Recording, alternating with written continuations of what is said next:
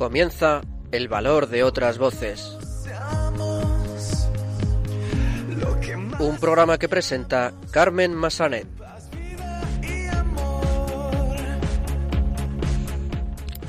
Muy buenas tardes, bienvenidos a una nueva edición de El Valor de otras Voces, el programa de discapacidad de Radio María. Me acompaña en estos micrófonos, como siempre, Silvia Lacalle. Muy buenas tardes, Silvia. Hola, Carmen, buenas tardes y buenas tardes a todos nuestros oyentes. Comenzaremos el programa de hoy conociendo el trabajo del grupo AMAS. Es una organización que opera en Madrid y trabaja por la defensa de los derechos y de mejores condiciones de vida para las personas con discapacidad intelectual. Saludaremos también a Alberto Gil, que vendrá con otra de sus fantásticas recomendaciones de cine dentro de su sección Valores de Cine. Y finalmente escucharemos el testimonio de Ángel Mayor, padre de un chico de 20 años que padece leucodistrofia, y de Eva Sarasa, su actual pareja, que nos contará cómo está siendo su experiencia al pasar de no saber nada sobre la discapacidad a conocerla. Comenzamos.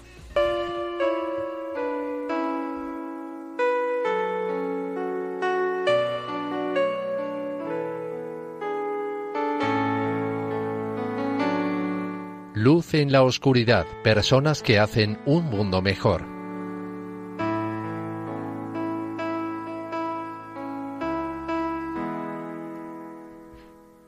Pues como adelantábamos en el sumario, vamos a conocer el trabajo del grupo AMAS, que es, como decíamos, una organización que opera en Madrid y trabaja por la mejora de las condiciones de vida de las personas con discapacidad intelectual. Y para saber más sobre esta organización, tenemos al otro lado del teléfono a Necane Orella, directora de comunicación del grupo AMAS. Muy buenas tardes, Necane. Muy buenas tardes, Carmen. Buenas tardes. Hola, Necane, muy buenas tardes. Bueno, te ha saludado Silvia también, que es copresentadora del programa.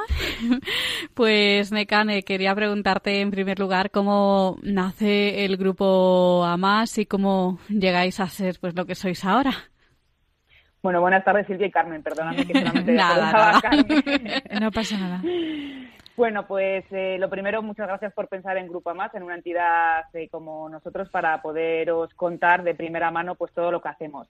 Os cuento cómo nace Grupo Amás. Pues Grupo Amás nace eh, tras la fusión de dos entidades que llevaban 40 años impulsando los derechos de las personas con discapacidad intelectual. Nacen de la misma manera. Son dos entidades que están en ciudades limítrofes, como es Móstoles y Leganés, y son padres que, bueno, pues que se van uniendo padres que tienen hijos con discapacidad intelectual que entienden que los servicios que da en ese momento eh, pues eh, la, administración, la comunidad de Madrid no es suficiente para sus hijos, con lo cual se van uniendo y van impulsando y van creando una asociación en primer lugar y luego fundaciones. Esto, eh, esta fusión que se produce hace 10 años, bueno, pues es algo muy habitual en el mundo empresarial, que dos empresas se fusionen, y, bueno, y pues eh, y se cree otra otra empresa mucho más mucho más grande. Pero en el sector social Grupo Más es pionero. Eh, hasta ese momento no había sucedido, eh, bueno, pues esta esta forma de entender que juntos podemos llegar y igual a, más a más personas con discapacidad y poder, bueno, pues impulsar los derechos con las personas con discapacidad de otra manera. Y es así como, como nace Grupo Más a día de hoy. Eh, ya no solamente son dos entidades, ya somos cuatro entidades, estamos posicionados en cuatro, en cuatro comunidades de la Comunidad de Madrid, como es Móstoles, Alcorcón, Leganés y Fuenlabrada, que es la última que se ha, que se ha incorporado. Sí que es verdad que al, al, iniciar este movimiento pionero, pues más entidades a nivel nacional se interesaron por Grupo AMAS, por lo que comentaba antes, ¿no? Al ser pionero en el sector social, bueno, pues veían, entendían en Grupo AMAS pues una entidad que decía, bueno, pues que, que, que por qué no, ¿no? Que por qué no, en ese momento además de crisis, eh, que era muy crítico, ¿no? Nunca mejor dicho, para, para el sector social, pues por qué no unirse, eh, pues entidades limítrofes eh, en ciudades donde estaban en esas organizaciones, pues en otras comunidades autónomas, venían pues a entender cómo lo hayamos hecho, a um, comprender cómo se podían dar los primeros pasos o incluso, bueno, pues preguntar cómo se podía cómo se podían unir a, nuestro, a nuestro movimiento. Entonces, el nombre viene precisamente de ahí, de llegar a más personas, ¿no? Con discapacidades, ¿correcto? Bueno, pues eh, se puede entender en un segundo plano de esa manera y es que además como se han unido más entidades después, sí que es verdad que parecía que ese nombre venía así, ¿no? Pues como que queríamos ir a más, ¿no? Pues no, la verdad que no, no sucedió así. Queríamos, bueno, pues ya sabéis que en el, sector social, sobre todo en la discapacidad, son nombres acrónimos, eh, bueno, pues que son ACITSE, ¿no? Pues Asociación de Discapacitados Físicos y Psíquicos Estándar Eléctrica, que son las, las siglas y es lo que forma el nombre de la asociación. Bueno, pues queríamos romper con esa forma de, de nombrar asociaciones y nombres súper complicados, ¿no? Que la gente no llegaba ni a entender ni a comprender. Y bueno, pues eh, lo encargamos a una profesional de branding y, bueno, nos propuso varios, varios nombres y además nuestra imagen de marca es una, es una manita haciendo el ok, ¿no? Con un símbolo de más. Y bueno, pues en ese momento pues era sumar, ¿no? Eh, lo que entendíamos era que eh, sumando dos entidades pues podíamos llegar y hacer más cosas. Pero bueno, puede surgir y, entenderse como habéis entendido vosotros que, es a más, ¿no? Pero no, no, no nace así, es, como os he contado. Qué bien. Pues, eh, ¿y tenéis apoyo de organismos públicos? Bueno, pues sí, eh, claro, por supuesto. La gestión de las plazas eh, depende de la Comunidad de Madrid y, bueno, pues claro que dependemos de organismos públicos, sobre todo, bueno, pues nuestra financiación a día de hoy, pues en torno al 80%, pues dependemos de de organismos públicos. Sí que estamos impulsando la parte privada, ¿no? Pues para que las empresas, todo este el tejido empresarial español se vaya implicando y se vaya, bueno, comprendiendo que, el tema de la discapacidad es importante y, bueno, pues que vayan impulsando, pues a través de financiación, eh, pues eh, financiando eventos, eh, financiando proyectos, para que poco a poco, bueno, pues podamos ir dependiendo menos de, de nuestra de bueno pues de los organismos públicos no en este sentido eh, Necane, ¿y qué programas tenéis actualmente o proyectos tenéis actualmente para, para ayudar a las personas que forman vuestro grupo? Las pues personas con discapacidad intelectual. Sí, Grupo AMAS está presente eh, desde que se le desarrolla una alteración en el desarrollo. En un niño cuando nace no se le puede, no se puede hablar de discapacidad porque no sabemos cómo va a evolucionar en un futuro, con lo cual decimos que es una alteración en el desarrollo. Estamos presentes desde, ese primer momento y en ese primer momento el apoyo que damos no solamente es al niño, por supuesto, sino también a la familia. Es importante que esos padres que llegan angustiados, preocupados, que, qué va a ser de mi hijo, de mi hija, qué es lo que le está pasando, el entender, porque incluso ha habido padres que igual es el segundo, el tercer hijo, y que se bloquean, eh, que, es como que si no supieran atender eh, o, saber educar o saber eh, cuidar a ese niño o a, ese a esa niña, incluso habiendo tenido hijos antes, ¿no? Entonces, bueno, en ese, primer momento nos apoyamos mucho a la familia, entendemos que es un pilar fundamental, no solamente los padres, los hermanos, si los hubiera, incluso abuelos y todo el entorno que rodea a esa persona, a ese niño con, con alteración en el desarrollo. Y de ahí, bueno, pues eh, estamos hasta la edad adulta de la persona con discapacidad intelectual a través de diferentes programas, de diferentes proyectos. Eh, entendemos que la persona con discapacidad intelectual cuando sale de bueno de esa formación reglada, ¿no? de esa formación obligatoria, pues en, torno a los 18 años, bueno, pues eh, queremos impulsar que una persona con discapacidad intelectual, si tiene esas habilidades y las quiere eh, impulsar, porque hay veces que, bueno, que por otras circunstancias no, es posible, hmm. claro, pues impulsamos el empleo. Eh, hacemos, eh, de hecho, eh, llevamos dos años con una escuela de formación y entonces, bueno, pues lo que hacemos es formar a jóvenes con discapacidad intelectual en diferentes perfiles para que salgan salgan al mercado. porque al final la formación, bueno, pues se encuentran que quieren hacer cosas, bueno, pues son jóvenes y también se quieren comer el mundo, como lo hemos hecho todos, ¿no? Pero no encuentran, bueno, pues el temario que esté adaptado a su, a su lenguaje, que lo puedan entender, y entonces, bueno, pues muchas veces se frustran y se quedan en el camino y eso es lo que no queremos, no queremos que suceda. Por eso esa escuela de formación impulsa diferentes eh, líneas de empleo como camarero, como eh, camarera de hotel, como de limpieza, como reponedor, en fin, diferentes puestos de trabajo que entendemos que puede llegar, bueno, pues con una buena formación y con bastantes horas de práctica, eh, pueden seguir, pueden salir a, formar parte de, bueno, pues de una plantilla de una empresa. Y eh, bueno, a través también, no solamente de esa escuela de formación, diferentes eh, líneas de empleo a nivel profesional, como manipulados, jardinería, catering, gestor de residuos, limpieza también todas esas líneas lo que hace es, bueno, pues eh, ya es de una manera profesional, las personas con discapacidad que trabajan en la Fundación Amas Empleo, perdón, perdonadme, pero es que antes nos ha explicado que Grupo Amas está compuesto por dos fundaciones, Fundación Amas Empleo, que lleva toda esa parte del empleo que estaba explicando, son 200 trabajadores con discapacidad en la actualidad, eh, la Fundación Amas Social lleva eh, lo que lo que hace es toda esa parte de centros y servicios eh, impulsarlo, ¿vale? Pues el tema de las residencias, el tema de atención temprana, eh, toda esa parte, la, gestión a Fundación Ama Social, y luego están las asociaciones a nivel local, que es el germen, eh, donde están los padres todavía con ese movimiento, con esas ganas de salir luchando por sus hijos, y que hay una asociación en cada localidad en, la, en donde estamos, que es en Móstoles, en Leganés y en Colabrada. Entonces, bueno, pues como venía diciendo, pues eso, proyectos y programas pues eh, en el tema de empleo estamos muy, muy, muy implicados y estamos metiendo la cabecita y es algo que nos gusta, que me gustaría contaros, porque dentro del mundo de la cultura también hemos visto que hay posibilidad de empleo, ¿no? Pues que era algo que, bueno, pues que no lo habíamos mm, parado a pensar y que veíamos que, bueno, pues que no era fácil el estar ahí, pero bueno, pues eh, a través de una de una persona dentro de la entidad que pues que, que, ha estado impulsando y que ha estado pues eso, luchando, ¿no? Para que la persona con discapacidad tuviera ese hueco dentro del mundo cultural, pues crea a más escena. A más escena viene a ser como una compañía, eh, bueno, pues que les, enseña de forma, de forma, formación, o sea, son horas, no es como una horita voy a teatro, no, son horas de formación, de teatro, de danza, de baile.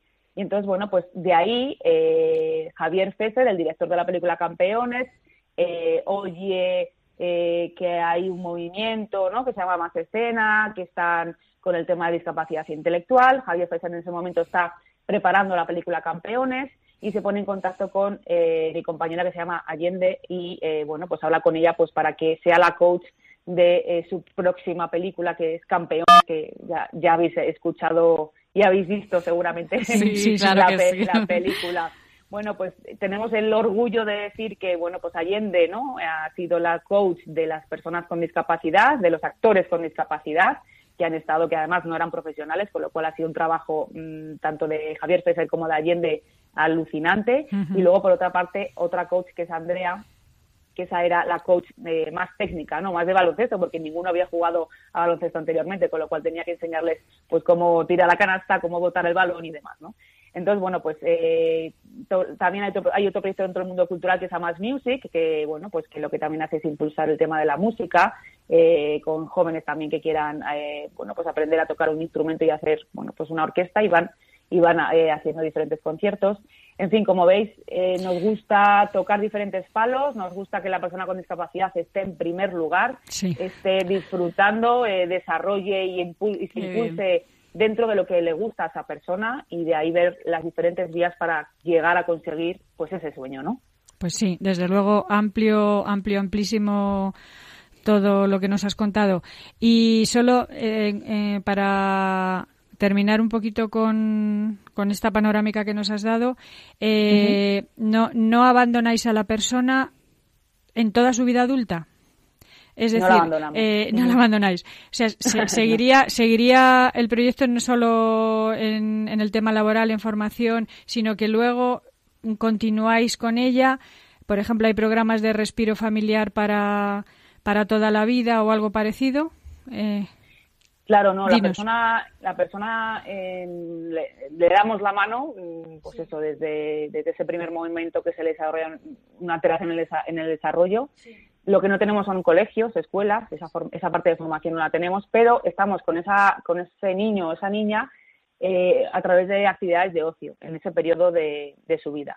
Luego la edad adulta, eh, bueno, pues a través de formación de empleo, como he dicho, o si no, eh, también diferentes, bueno, pues regímenes de, de, plaza, ¿no? Pues desde centro de día, residencia, respiro familiar, en fin, lo que, lo que la persona necesite, de tal manera que que estamos presentes desde el primer minuto de vida hasta el último minuto de vida, ¿no? Y, lo que queremos es eh, bueno, pues ser parte de esa familia, ser, ser uno más. Grupo A más no es que no queremos que seamos grupo A más y luego la persona, no, somos una parte más de su vida. Ya, sí, sí, sí.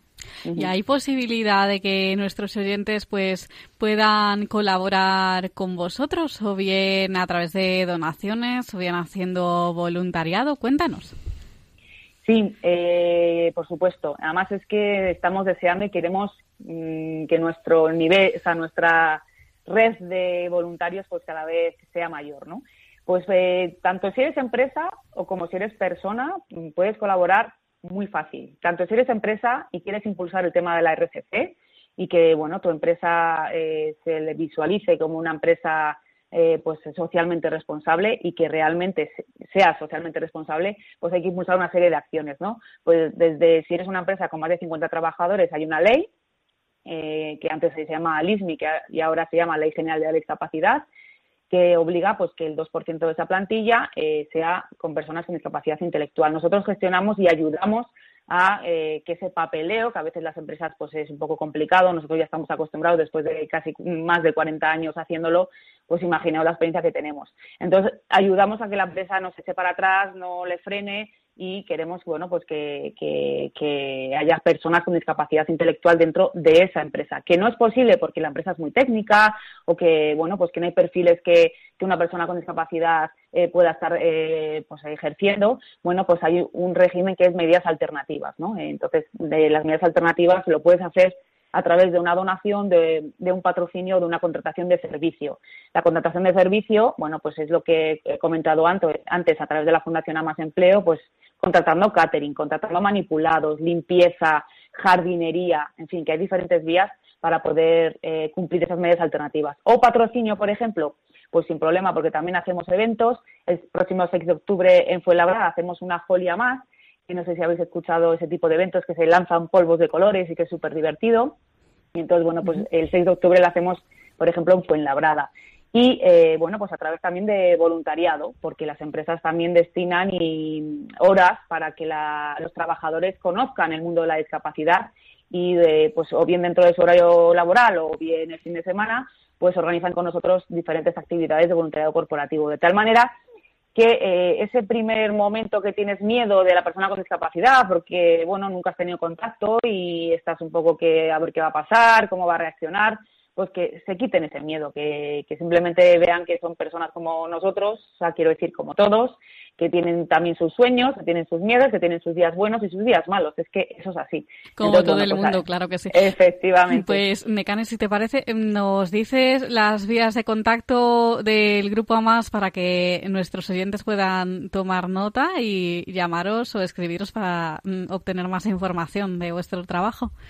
Por supuesto, en, nuestra página web, grupoamas.org, hay un apartadito que dice colabora. Y ahí pincháis y, bueno, pues desde hazte socio, hazte voluntario, haz tu RCC, que es lo que he contado, y, bueno, pues eh, hay diferentes formas de colaborar. Si directamente estás súper interesado o interesada en, que se, en ser un voluntario, pues también te puedo facilitar un correo que es voluntariado arroba grupoamas.org. Y también tenemos un teléfono gratuito que es el 900-543-210. 900-543-210. Así que, bueno, pues es un poco las vías que os podéis poner en contacto con nosotros. Vale, muy bien, ya está. Pues Necane Orella, directora de comunicación del Grupo AMAS, muchísimas gracias por ayudarnos a difundir vuestro trabajo. Muchas gracias a vosotras. Un abrazo muy fuerte. Un abrazo, un abrazo. Necane, adiós.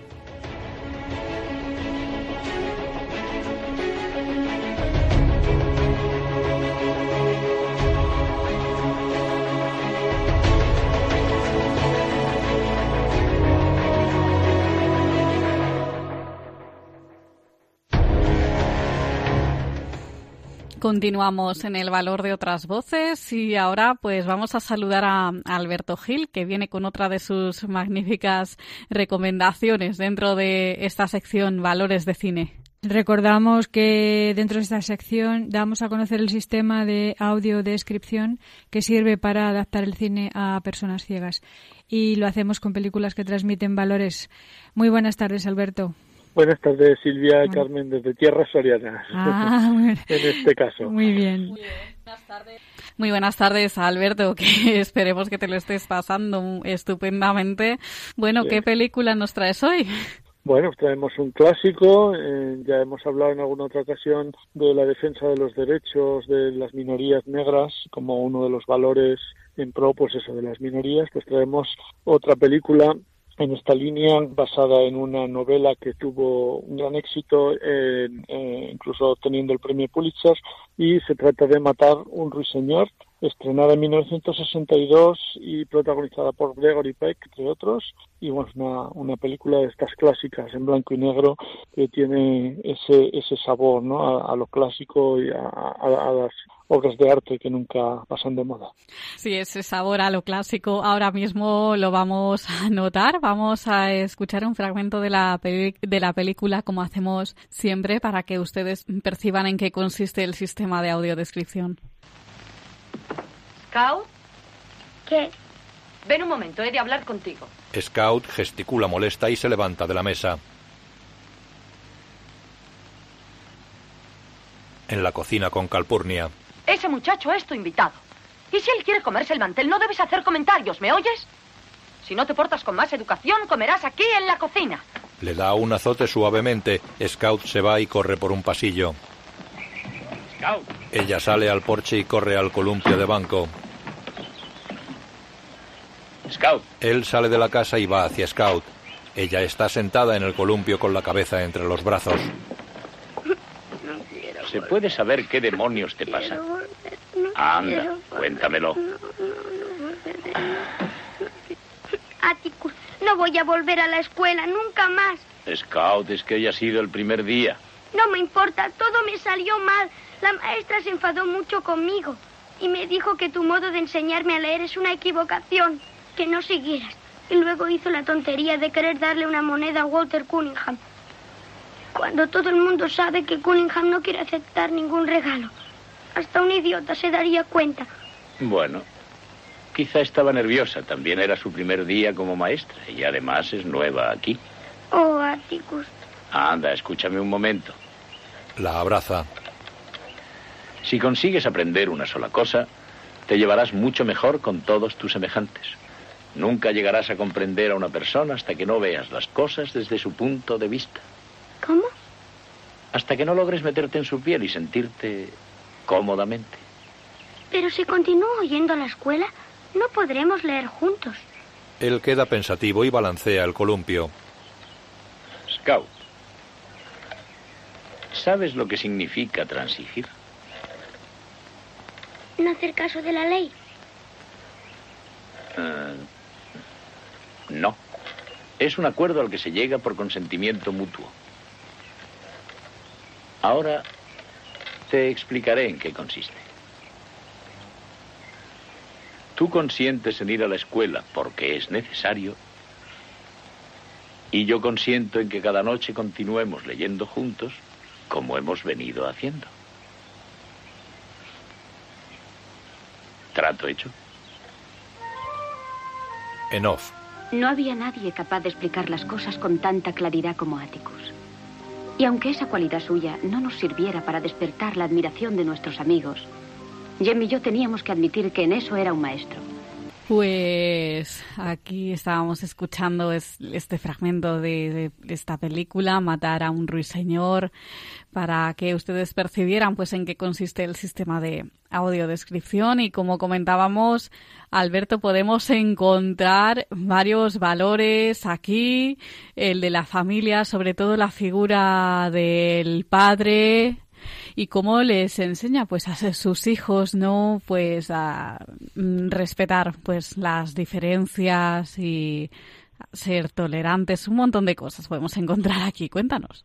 Bueno, la figura de Atticus, de este padre viudo que tiene dos hijos, eh, ha sido tomada en Estados Unidos como modelo de padre, por cómo enseña este hombre que es abogado y que defiende a un campesino negro en los años 30, mm, acusado de la violación a una blanca y bueno, pues eh, cómo educa a sus hijos y cómo eh, defiende la justicia por encima de todo. Eh, el papel que juega Gregory Peck, el padre, bueno, pues ya digo, ha sido tomado como modelo de paternidad y bueno, pues hemos hablado del valor de la familia de la inocencia de los niños y hemos escuchado también la empatía, como les, le explica a la niña que hay que ser empáticos, que ponerse en el lugar del otro, eh, sobre todo eso teniendo en cuenta que estamos hablando de, los años 30, cuando se sucede la, la, historia. Realmente, además, como he dicho, de ser un clásico, es una película llena de, de valores, de,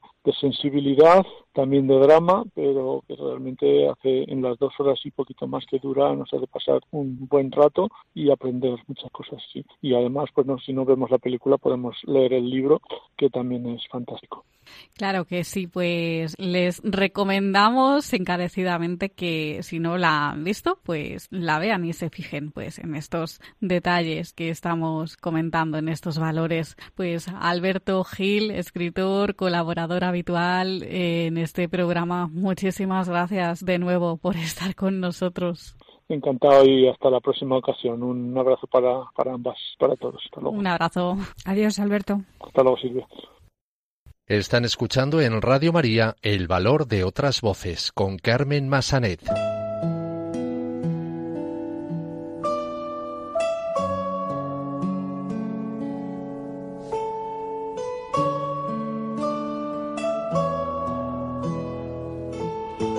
Testimonio.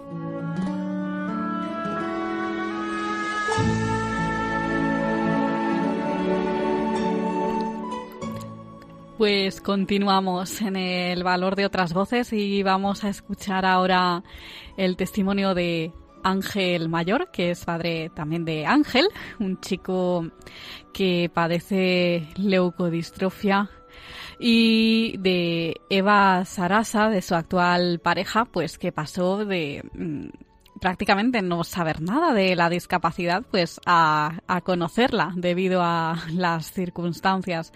Muy buenas tardes, Eva, Ángel, ¿qué tal estáis? Buenas tardes, pues. Buenas tardes.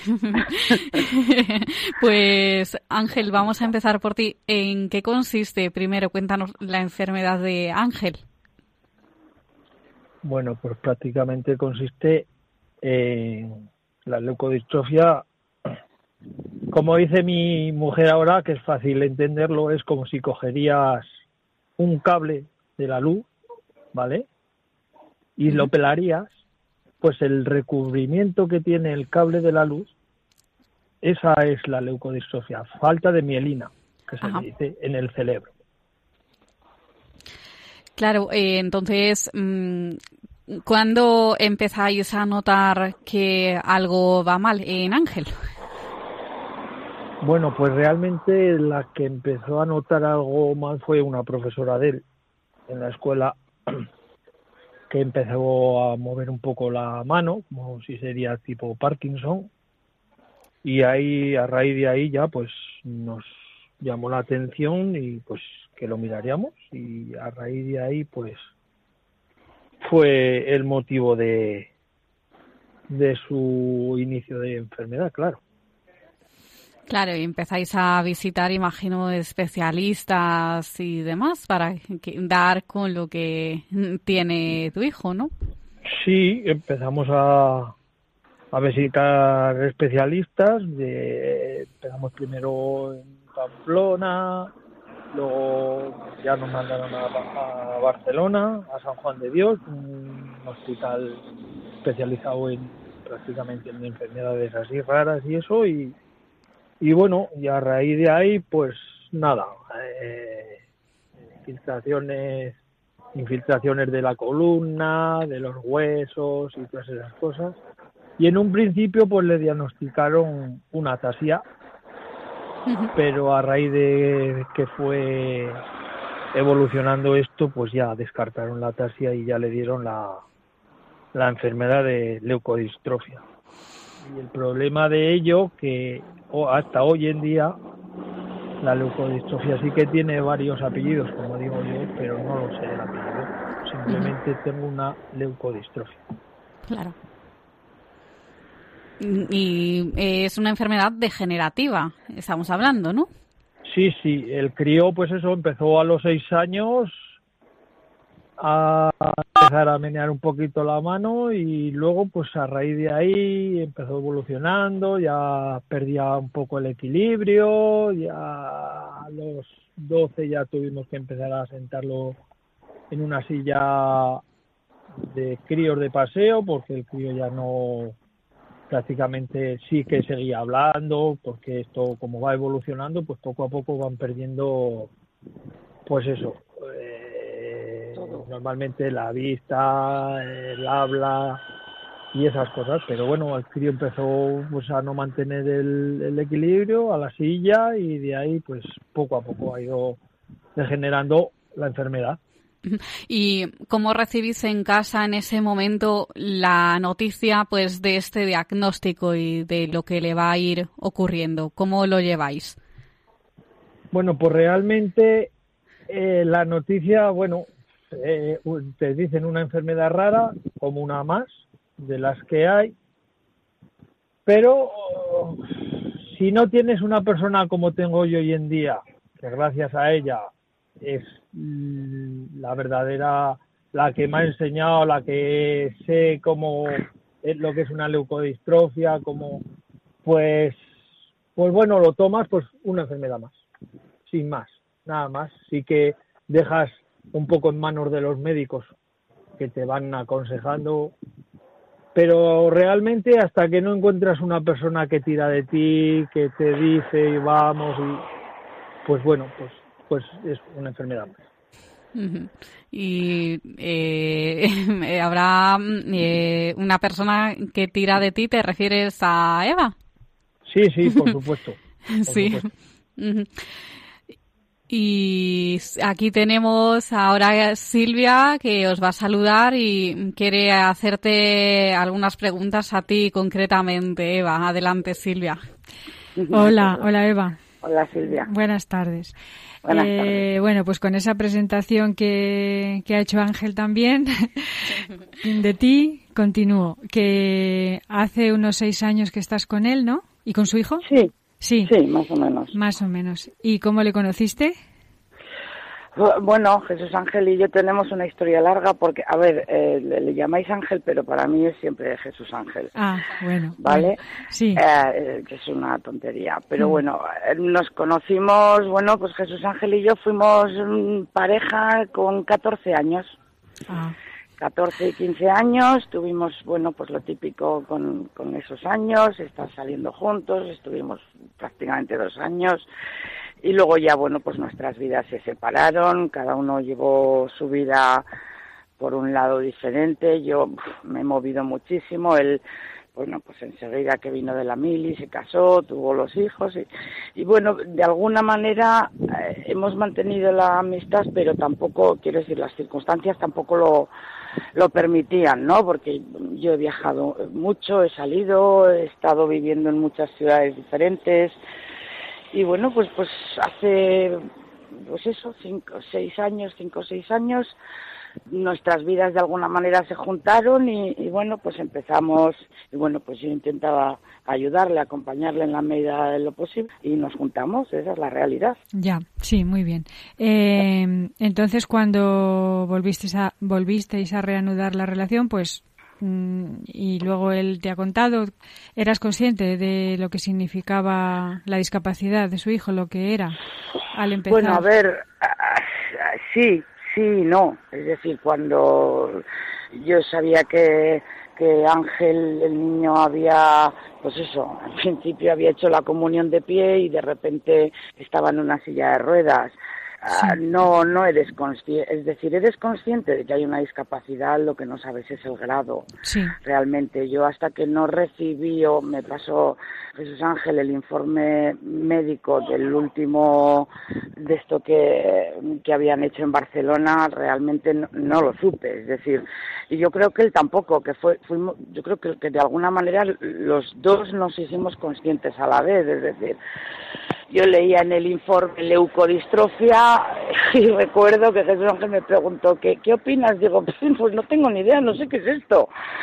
Quiero decir, es que no sabes lo que es. Entonces, bueno, pues, pues aunque estamos en un programa religioso, yo digo que San Google nos, nos salvó un poco porque realmente metes leucodistrofia en Google y entonces, bueno, pues, pues tuvimos la, la suerte de, de encontrar la asociación a la que por supuesto pertenecemos, que es la España, donde, bueno, pues de alguna manera, bueno, pues te sientes un poco más protegida, más, más cuidado.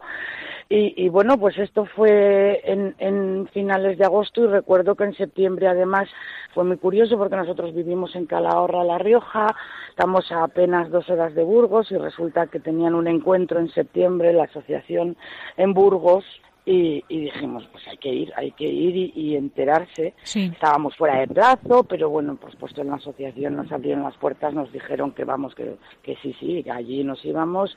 Y bueno, pues, pues fue cuando empezamos un poco a, a ser conscientes Sí. de lo que teníamos entre manos. Claro, y claro, sí, sí. ¿Cómo es la relación de tuya con, con el niño, con Ángel? Bueno, pues, eh, pues yo creo que él me quiere mucho porque, no sé, quizás de alguna manera, pues, pues, el- a ver, al hacerle a su padre también consciente de lo que había, porque, a ver, es una enfermedad neurodegenerativa que tiene un final y el final lo sabemos todos, que es el de todos, por supuesto, solo que es mucho más grave porque yo conocí a Ángel, todavía hablaba un poquito Hmm.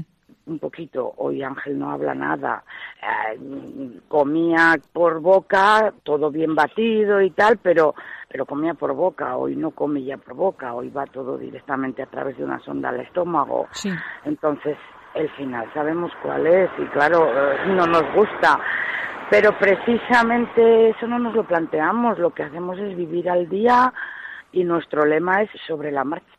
Eso es. Eso es. Mm, Porque eh, con una enfermedad como la de Ángel es que mm, no hay no hay otra, o sea, vivir al No, día, no. disfrutar de los Sí, momentos sí. y ya está, ¿verdad? no te que- no te queda otra no te queda otra es que además tampoco no no no merece la pena tampoco pensar más allá si es que no sabemos o sea no sabemos ni ni cómo va a acabar ni qué va a acabar ni qué va a ser entonces tira mm, sobre la marcha nuestro lema ya te digo es sobre la marcha oye vamos a hacer mm, vale pues mira hacemos esto pero mm, sobre la marcha es decir, es que es todo sobre la marcha en, en este caso. Entonces, bueno, pues eso, el, sobre la marcha ha pasado a, a formar parte de, un, de nuestra vida. Eso es lo que es. ¿Cómo es entonces un día en, en vuestra vida con Ángel? ¿Qué, qué actividades realizáis? O sea, desde que empieza, Bueno. de la mañana a la noche, un poco, cuéntanos. Pues, pues, eh, a ver, la vida con, con Ángel es complicada, pero bueno, pues es muy sencillo. Tenemos un horario, en realidad llevas un horario como si fuese un bebé, solo que, claro, tienes que tener en cuenta que es un niño mm, relativamente mayor. Entonces, eh, bueno, pues, pues su padre cuando lo tenemos en casa, lo primero que hace se levanta y, como él suele decir, voy a acicalar. Voy a acicalar a este lo primero pues desde depilarle hasta cuidarle, limpiarle, cambiarle pañal, bañarlo, todo. Eh, una vez que le ha puesto limpio, o normal, normalmente primero le da de desayunar y luego ya lo pone, le empieza a mover, a, a bañar y todas estas cosas.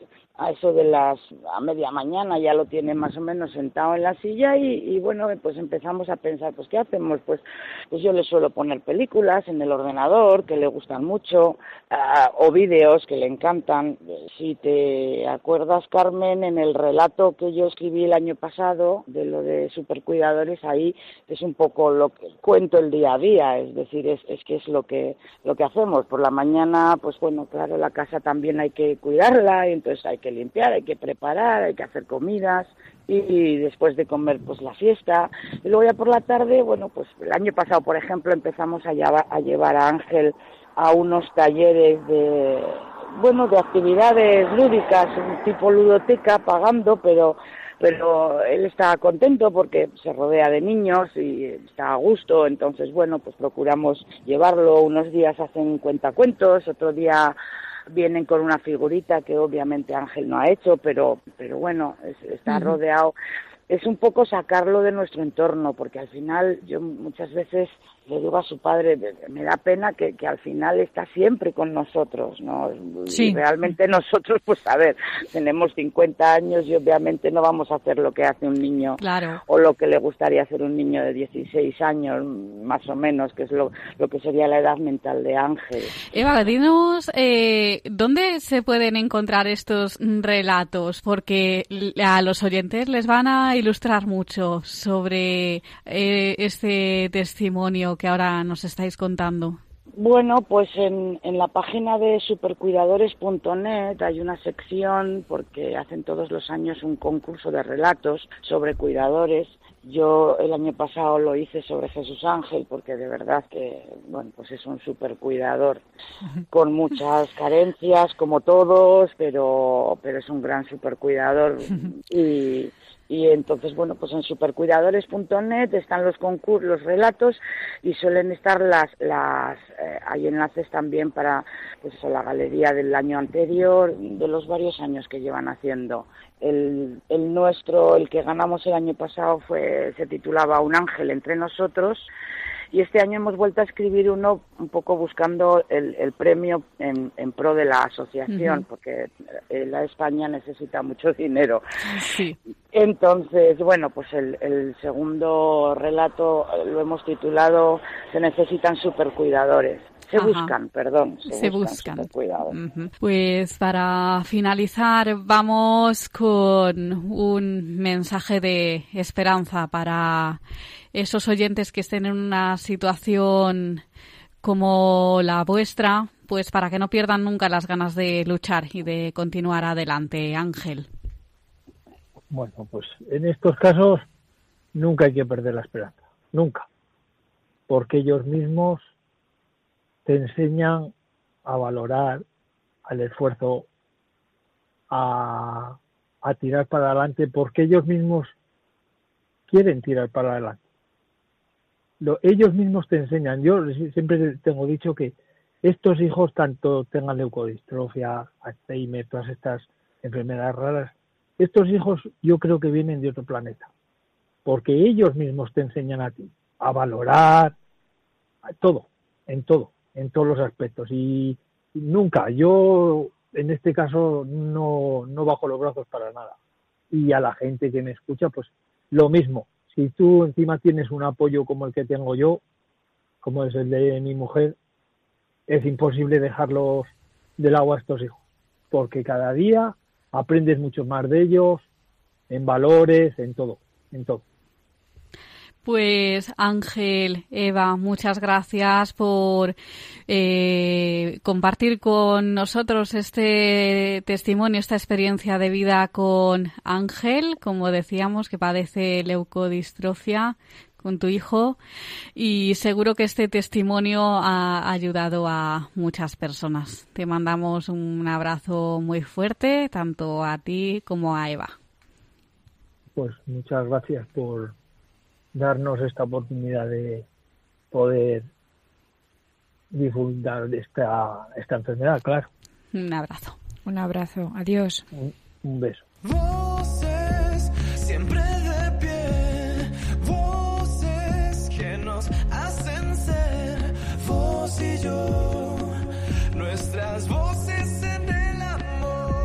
Pues hasta aquí la edición de hoy de El valor de otras voces. Hemos iniciado el programa dando a conocer el trabajo del grupo AMAS, una organización que opera en Madrid y que se dedica a trabajar por los derechos y mejores condiciones de vida de las personas con discapacidad intelectual.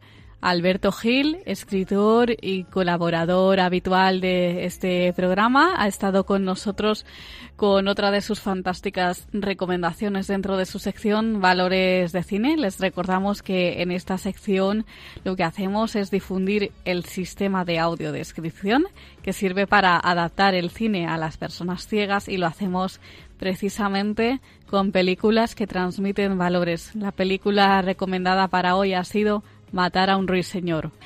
Y finalmente hemos escuchado el testimonio de Ángel Mayor, padre de un chico de 20 años que también se llama Ángel, que padece leucodistrofia, y de su actual pareja, Eva, que pasó pues de no saber nada de la discapacidad pues a conocerla debido a las circunstancias. Les recordamos nuestras formas de contacto. Nuestras vías de contacto son nuestro correo electrónico y la dirección es la siguiente: el valor de otras voces arroba radiomaria.es y el teléfono del contestador, el número 91 153 85 70. Y les vamos a recordar también las vías de contacto de, del grupo AMAS que hemos entrevistado. Eh, son las siguientes: eh, la página web grupoamas.org después voluntariado arroba grupoamas.org y el teléfono eh, el siguiente 900 54 32 10. Pues muchísimas gracias Silvia por estar con nosotros un programa más. Mm, Gracias Carmen a ti y a todos y hasta, la, hasta el próximo programa. Les dejamos ahora con sacerdotes de Dios, servidores de los hombres. Para mí ha sido también un placer estar con ustedes, como siempre. Un abrazo muy fuerte y gracias por estar ahí. Nuestras voces en revolución. Han escuchado El valor de otras voces un programa presentado por Carmen Massanet.